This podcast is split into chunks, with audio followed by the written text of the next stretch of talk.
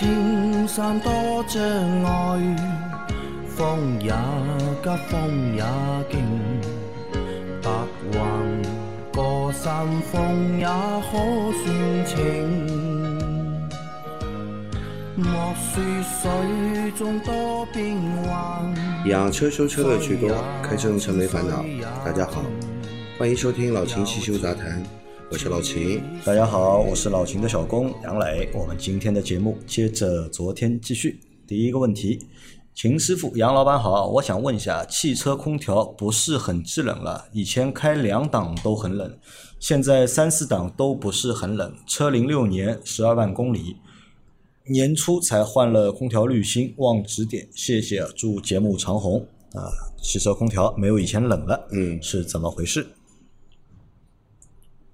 四年十二万呃，六年十二万公里的车，呃，汽车空调制冷效果不好，嗯嗯，首先你要检查一下空调的压力是不是正常啊？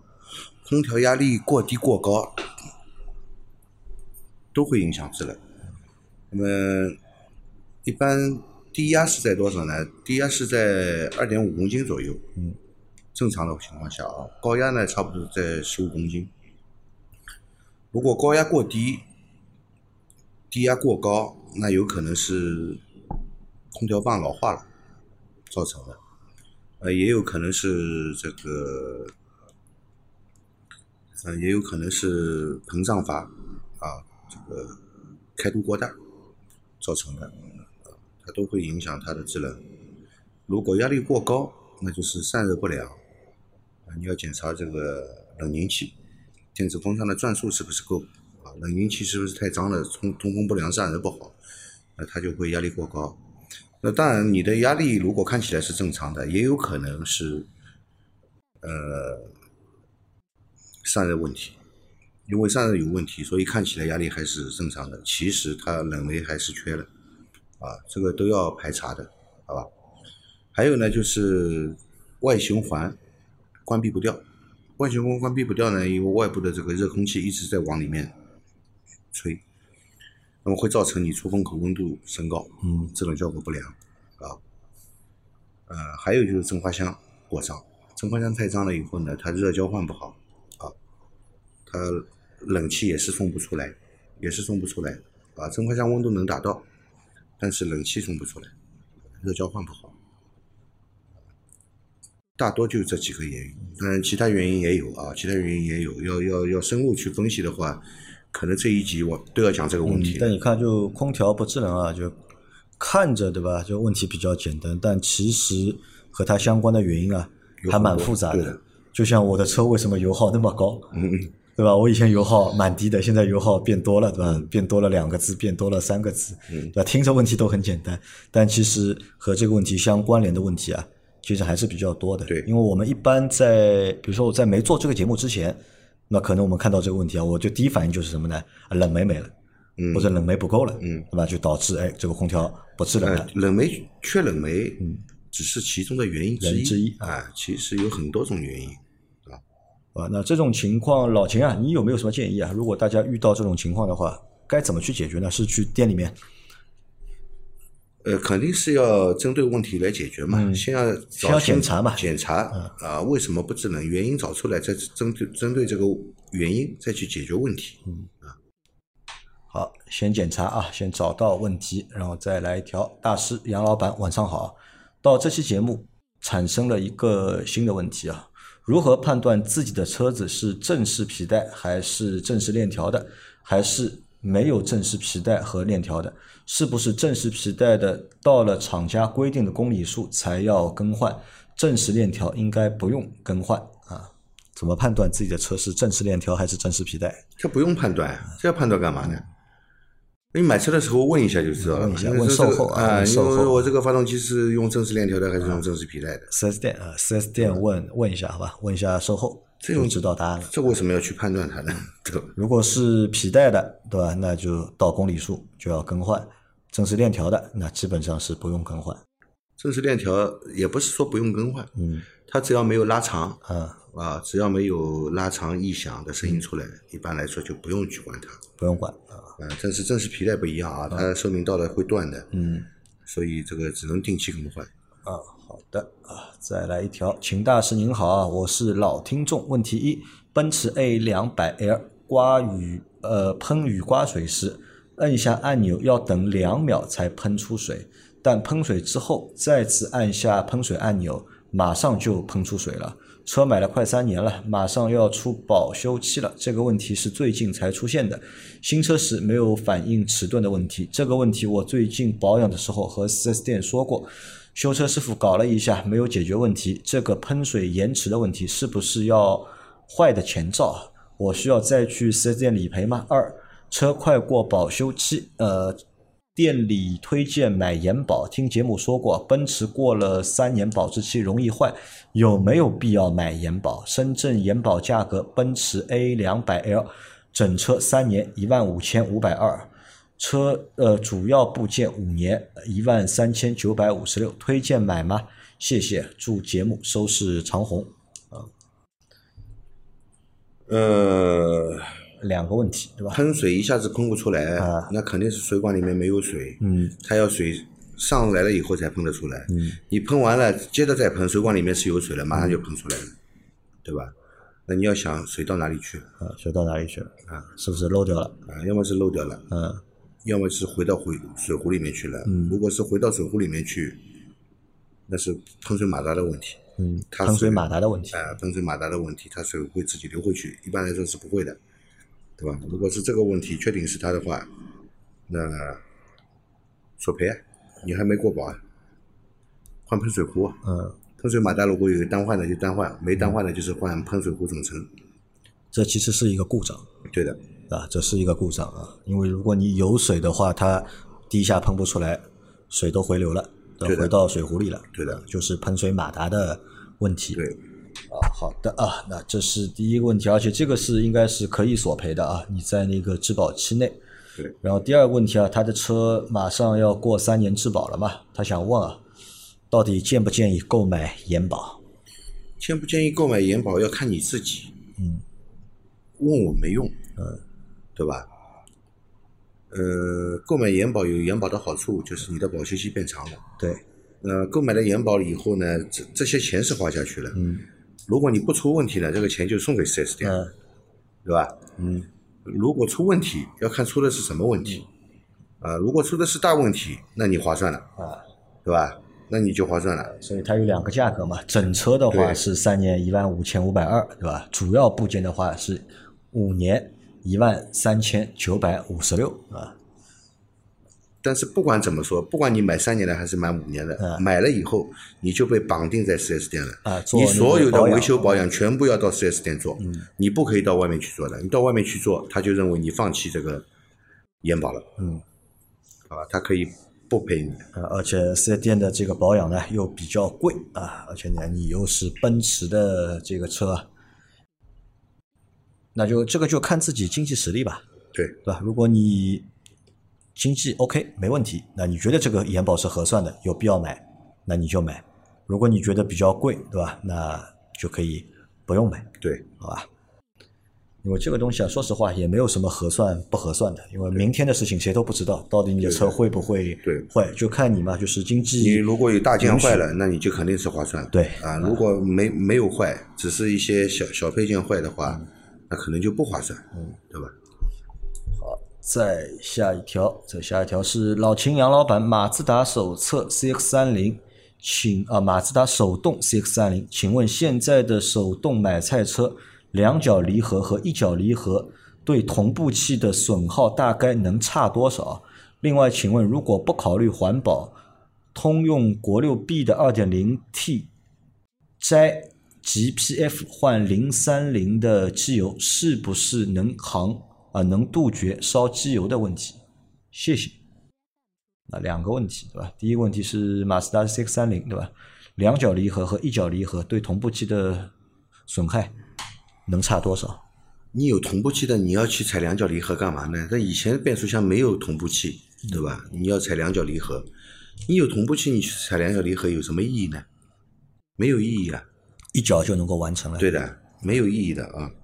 没有意义。而且你这个多出来一脚离合器，离合器也有使用寿命的呀，你多踩多踩它也要坏的呀，嗯，对吧？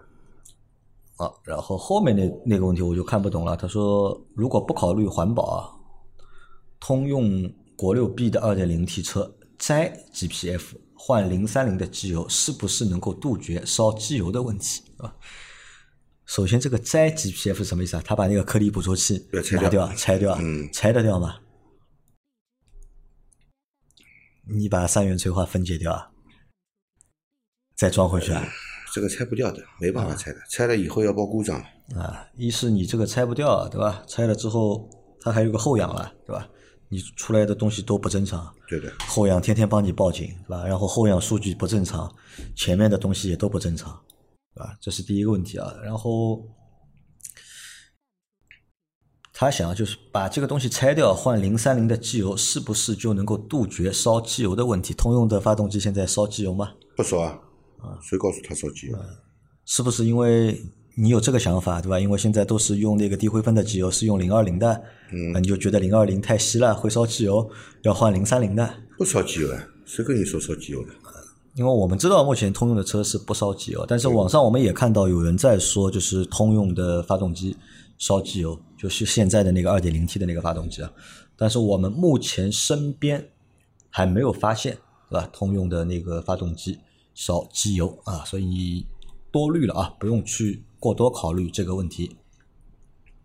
好，再来一条，三位老板好，为何原厂汽车的进气管道通常设计在机舱里较低的位置，而不考虑设置在高位，提高涉水通过性？工程师是基于什么考虑的呢？请老师解惑。进气啊，进气的位置，已经挺高了呀，嗯，已经挺高了。以前有一段时间就是会从下面进空气，嗯，有管道从这个上面引到下面，啊，进空气，但是会带来的一个负面影响就是什么呢？它从下面进空气呢，有一个优点就是利用轮胎这里的涡流，嗯可能可以增加一点进气压力，对吧？但是带来的负面影响就是车子不能涉水，有一点点水，地上有一点啊积水就吸进去了啊，那么后来又改了，改到上面来了，对吧？又改到上面来，有好多车现在也改到上面来了。改到什么位置呢？就是在我们的中网的后面，嗯大灯上后方这个位置，很多车现在都在这个位置，对吧？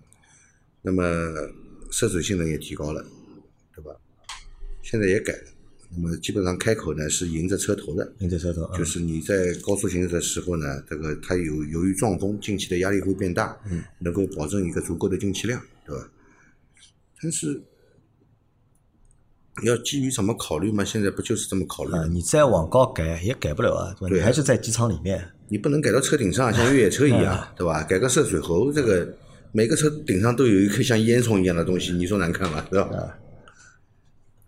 啊，那这个再过了啊，然后再下一条，秦师傅好，二零一二年的大众甲壳虫跑了八万公里，车门上的无框玻璃啊，每次扭动车钥匙时，总是会自动来回升降好几下，有的时候打着火以后也是突然来回升降，不知道是什么原因，该如何处理？谢谢解答。就车通电的时候，对吧？嗯玻璃会上下动一下，啊类似于像自检一下啊，呃，这个是不正常的，啊不正常。这个是不正常的。呃，我不知道这个车是不是无框玻璃啊？无框是无框呃是无框玻璃，是无框玻璃，是无框玻璃的话，它如果开门的时候它会降的，关门的时候呢，它关起来啊它再升上去再再会升上去。是不是你这个呃锁块，它锁块里面有个有个微动开关，嗯，就是来感知你是不是开门还是关门的，啊，是不是这个微动开关有问题？开关可能有问题。啊，他认为是开了，所以玻璃降了一点下来，嗯然后又又又又感知到是车门关起来了，它又升上去，有可能是这个问题。这个开关收到了错误的信号，对吧？对的，去检查一下这个微动开关，对吧？对。好的。啊，再来一条，秦师傅好，又来打扰了。不知道您对 PEA 和 PIBA 有了解吗？最近有人建议我添加，据说是 G 幺七、巴斯福之类清洗剂的主要成分，建议每次加油时按照万分之五到千分之一的比例，把母液添加到汽油里啊，可以软化、清洗掉燃烧室的积碳，还能保持喷油嘴雾化良好。我是做销售的，经常要到处跑啊，属于重度用车，每个月得跑六七千公里的路啊，是否有必要每箱添加这个 PEA？啊，不考虑购买母液的经济成本啊，只研究对发动机来说是否有必要。嗯，燃油添加剂对吧？有没有？PEA 呢，就是现在很多人都在用的，呃，比方说网络上所说的那个巴斯福啊，嗯，啊，这个包括这个雪佛龙的特进啊，嗯，它都是 PEA，都是除碳的。那么添加比例呢，如果是原液的话呢，添加比例呢是一比一千的比例添加入我们的燃油箱，嗯，啊，平时买的产品呢，基本上都不是原液，嗯。它都是用兑好的，用煤油稀释过的，用煤油稀释过的。那么按照以最终加到油箱里，它有一个建议的添加比例的，最终也是在一千比一的这样一个比例啊。那么为什么要加煤油呢？这个不是说给你分量看上去足一点，可能卖贵一点。其实加了煤油以后，用煤油先稀释，然后再倒倒入油箱、汽油箱里面呢，可以增加它这个 PEA 在油箱里面的分散性，可以分布的更均匀啊，可以分布的更均匀，呃，主要起到这样一个目的啊。那么 PIBA 是什么东西呢？PIBA 它是洗喷油嘴的，嗯，它只洗喷油嘴，不除积碳，而且有可能会增加形成积碳的因素啊。所以如果两种东西都要清洗的话呢，先用 PIBA，先把喷油嘴洗干净，保证它一个雾化良好，然后再添加 PEA 要啊，去解决一个积碳的问题。就第一箱用 PIBA 对吧？第二箱才用 PEA。对，但是这个小伙伴有个什么问题啊？你看他每个月啊要六七千公里的路啊，有必要每一箱都加这个？这个成本有点高啊。呃，你算照这个 PEA 的添加比值比例来说呢，它是它其实说明书上要求是每五千公里用一次啊，但每五千公里用一次的效果呢，其实也有限，嗯啊，如果你要每箱油都用的话，这个成本太高了。呃，成本是有点高，但是效果很好，啊，效果很好。效果很好，因为在在美国这个雪佛龙的加油站，它里面的加的汽油里面就添加了 PEA，、嗯。是按千分之一的比例来这样添加。的。所以，如果你一直在那个加油站加油的话呢，你的发动机里面一直是很干净，啊，这些部位都不会有积碳。嗯。啊这就是要长期持续使用，才能达到这个效果。其实五千公里使用一次呢，它清洗效果有限，而且除了这一箱油，你一箱油你想想嘛，最多也就四五百公里嘛。啊，你算你五啊，百公里，你你你你剩下来的四千五百公里全部都在生成积碳，嗯，就靠这五百公里清洗积碳，你说洗得很干净可能吗？对吧？那他这个小伙伴，你看一个月跑六七千公里，对吧？我算他一箱油开个六七百公里，对吧？一个月要加十箱油，对吧？啊你每箱油都加一瓶，这个成本啊有点高，呃，对，这还不如定期清洗。啊，还不如你就是半年，对吧？你半年洗一次，对吧？没有洗一次洗积碳，其实四万公里洗一次就可以。对吧？他那个一个月跑六千公里嘛，啊对吧？你对对，差不多跑个半年啊，你直接洗一次，半年到七个月洗一次啊。啊，然后再来一条啊，各位大师好，提一些关于气门清洗的问题啊。如果是多点电喷的发动机啊，打吊瓶时的清洗剂是不是就能够把喷油嘴和进气门一起清洗了？如果是缸内直喷的发动机，要清洗进气门，拆掉进气气管洗吗？有节目提到挖煤啊，挖煤需要拆开哪些地方？最后排气门会脏吗？如果会，怎么清洗啊？谢谢大师们的解答，祝节目蒸蒸日上，让世界充满阳光。嗯，呃，多点电喷的发动机打吊瓶清洗剂是不是能把喷油嘴和进气门一起洗了？呃，喷油嘴肯定能洗到，嗯那么进气门的背面相对来说，呃，也有清洗作用，但是你不要指望洗喷油嘴的这个产品可以把进气门背面洗得非常干净，这个是不可能的，啊，这是不可能的。因为喷油嘴清洗剂主要解决的是喷油嘴上产生的胶质嗯堵塞。我把胶质洗干净了，堵塞去掉了，那喷油更顺畅，雾化更好。它不是积碳，但是气门背面呢，嗯，这个成分呢主要是积碳，当然也有胶质啊。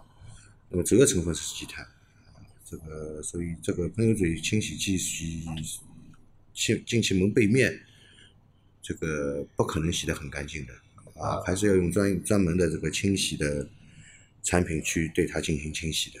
好的，那然后缸内直喷的发动机啊，要清洗进气门，要拆那个进气气管吗？缸内直喷的发动机呢，这个你洗喷油嘴的时候呢，就是跟这个进气门是完全没关系的，因为它直接喷到缸内的嘛，不经过进气门，就是其实是完全没有关系的、啊，是完全洗不到的，也就是说完全洗不到啊啊。那如果我要洗这个进气门的话，要怎么洗呢？呃，也可以打吊瓶，也可以打吊瓶。呃，从这个进气气管上的真空部位断开真空管，吸入对它进行清洗，这是一种方法。这是针对积碳没有很严重的情况下是这样清洗。如果积碳已经很严重了，那就是挖煤嘛，嗯，拆掉进气气管，直接对这个挖煤是要拆进气气管。对你可能要拆了，拆了以后你要把这个进气道啊、气门背面的积碳啊全部刮除干净，刮除干净以后要清洗机清洗，对吧？把它完全洗干净。啊，好的，然后他想问排气门会脏吗？相对来说，排气门不容易脏，进气门温度低啊，排气门温度高啊。啊，对。再下一条，呃，问一下两位老师啊，汽车仪表盘里程数的记录是什么原理啊？是通过陀螺仪或者轮速传感器的数据计算得出的吗？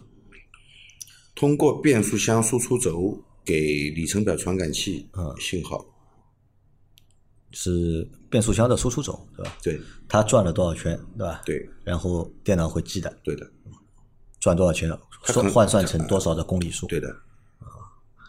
好的，好，再来一条。三位老师好，我的吉利汽车一八年上路啊，现在跑了五万多公里啊，一档起步跑到十公里左右换二档后急加速有明显的抖动感，以此类推，就这么一瞬间有抖动感，尤其是冷车提速抖动很明显，热车没感觉是什么原因？还请老师答疑解惑。还有就是正式链条需要更换吗？两个问题对吧？第一个问题，手动挡对吧？一档起步跑到十公里左右，换二档后，嗯急加速有明显的抖动感啊，以此类推啊，有那么一瞬间的抖动感。换挡之后加速对吧？会有抖动。换挡之后加速会有抖动，就是冲一下、这种感觉。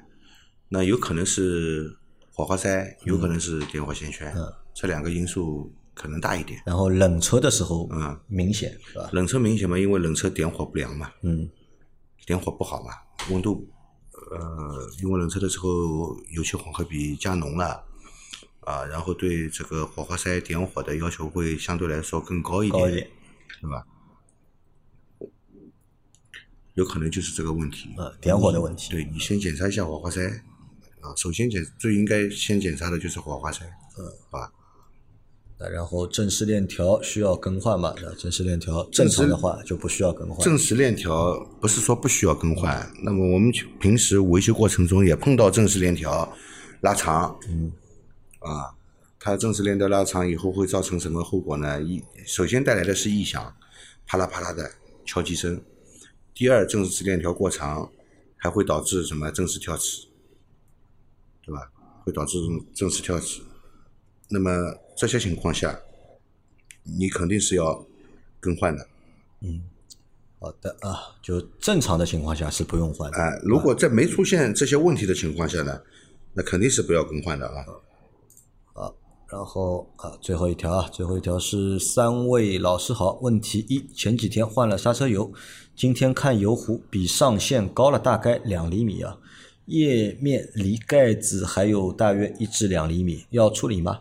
目前没有发现刹车有问题。问题二：之前说过顶把螺丝锈了，估计小动物弄脏了啊，后来越看越锈，怎么处理一下？问题三：我一次只更换了两个前轮胎。花纹品牌与后轮不同，影响大吗？问题四，我经常跑夜路啊，汽车进气格栅后的冷凝器金属片上面有很多小虫子的尸体，能用清洗空调的泡沫清洗剂吗？另外，经常跑长途，被小石子在冷凝器上砸了几个小坑，砸瘪了，呃，有影响吗？问题五，二第二排的座椅的安全带插口太长，容易戳到臀部。在某宝上买了个短的，自己换上可行吗？问题六，经常跑夜路，近光灯大概三十米，呃，远光灯目测一百米左右，有必要再调远一点吗？感觉照的不够远。我经常跑省道，七八十的时速，瞬间速度瞬时速度可能还高。问题七，关于胎压，以前冷车胎压经常二点五、二点六。感觉轮胎磨得快，三万多就快到警戒线了，而且车子呢开起来硬得很啊。现在冷车胎压打到二点三，感觉舒服一些，因为热车胎压就到二点五了。我的 SUV 啊，说明书上写标准胎压二点四，不知道我现在的做法对吗？我是中部地区的啊，那这个小伙伴一口气提了。好多个问题啊，那我们来一个一个来回答。那现在他换了那个刹车油嘛？现在刹车油比上限高了两厘米，要处理吗？刹车油如果比上限高两厘米的话，要处理的。要处理的啊，你要抽抽掉一点，液位过高，嗯，呃，会影响到刹车的，其实会会有影响，有一定影响的。啊，好的，那这个要去处理。稍微高一点点不要紧啊，高两厘米太高了。太高了，对吧？好的啊。那现在第二个问题是它的那个顶把螺丝啊锈了，他想问怎么处理啊这个东西？除锈剂啊，除锈剂，WD 四零喷一下，喷一下，喷一下松了以后把它拧下来，拧下来，换一颗新的螺丝上去，就要换掉对吧？要，啊你不不换你除锈没用的呀，到时候它还是锈，继续要锈的呀，还是锈啊，对的啊。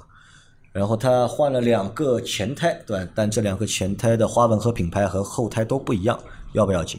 问题不大。问题不大，为什么啊？这个同轴的轮胎，嗯，品牌型号花纹相同就可以了，好吧？同轴对，同轴同品牌同花纹，对对对，好的，OK。然后第四个问题是，它因为跑夜路，对吧？小虫子非常多啊，对吧？进气格栅的冷凝器金属片上面都是小虫子的尸体啊，能用那个洗空调的泡沫清洗剂清洗吗？这个部位就不要用这个洗蒸发箱的泡沫清洗剂了。嗯。呃，洗蒸发箱的泡沫清洗剂，一是价格比较贵，二是二是呢，对这种脏污去除的能力并没有你想象的这么强。可以用什么呢？用可用机机舱里面用的泡沫清洗剂。呃，洗机舱的、洗油污的这种泡沫清洗剂。冷车洗啊，热车不要洗啊，热车他妈上去马上就干掉了。冷车泡一会儿，然后再用水冲掉啊。好的，呃，然后啊，就是他说啊，就是被那个小石子啊，在冷凝器上砸了几个小坑啊，会有影响吗？冷凝器一片一片的嘛，对吧？呃，砸到了，没有太大影响，它只要不漏就不要紧，不漏啊。有时候砸了以后呢，它它它会漏漏冷媒啊，只要不漏就不要紧。好，然后第五个问题是，第二排的安全带的那个插口太长啊，容易戳到臀部。他在网上买了个短的，自己换上去，可以吗？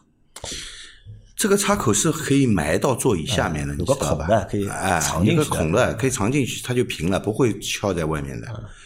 你在淘宝上面买一个，你能保证它的质量跟原厂的质量一样吗？这个保险带是保命的，万一发生事故要它拉的时候它断了。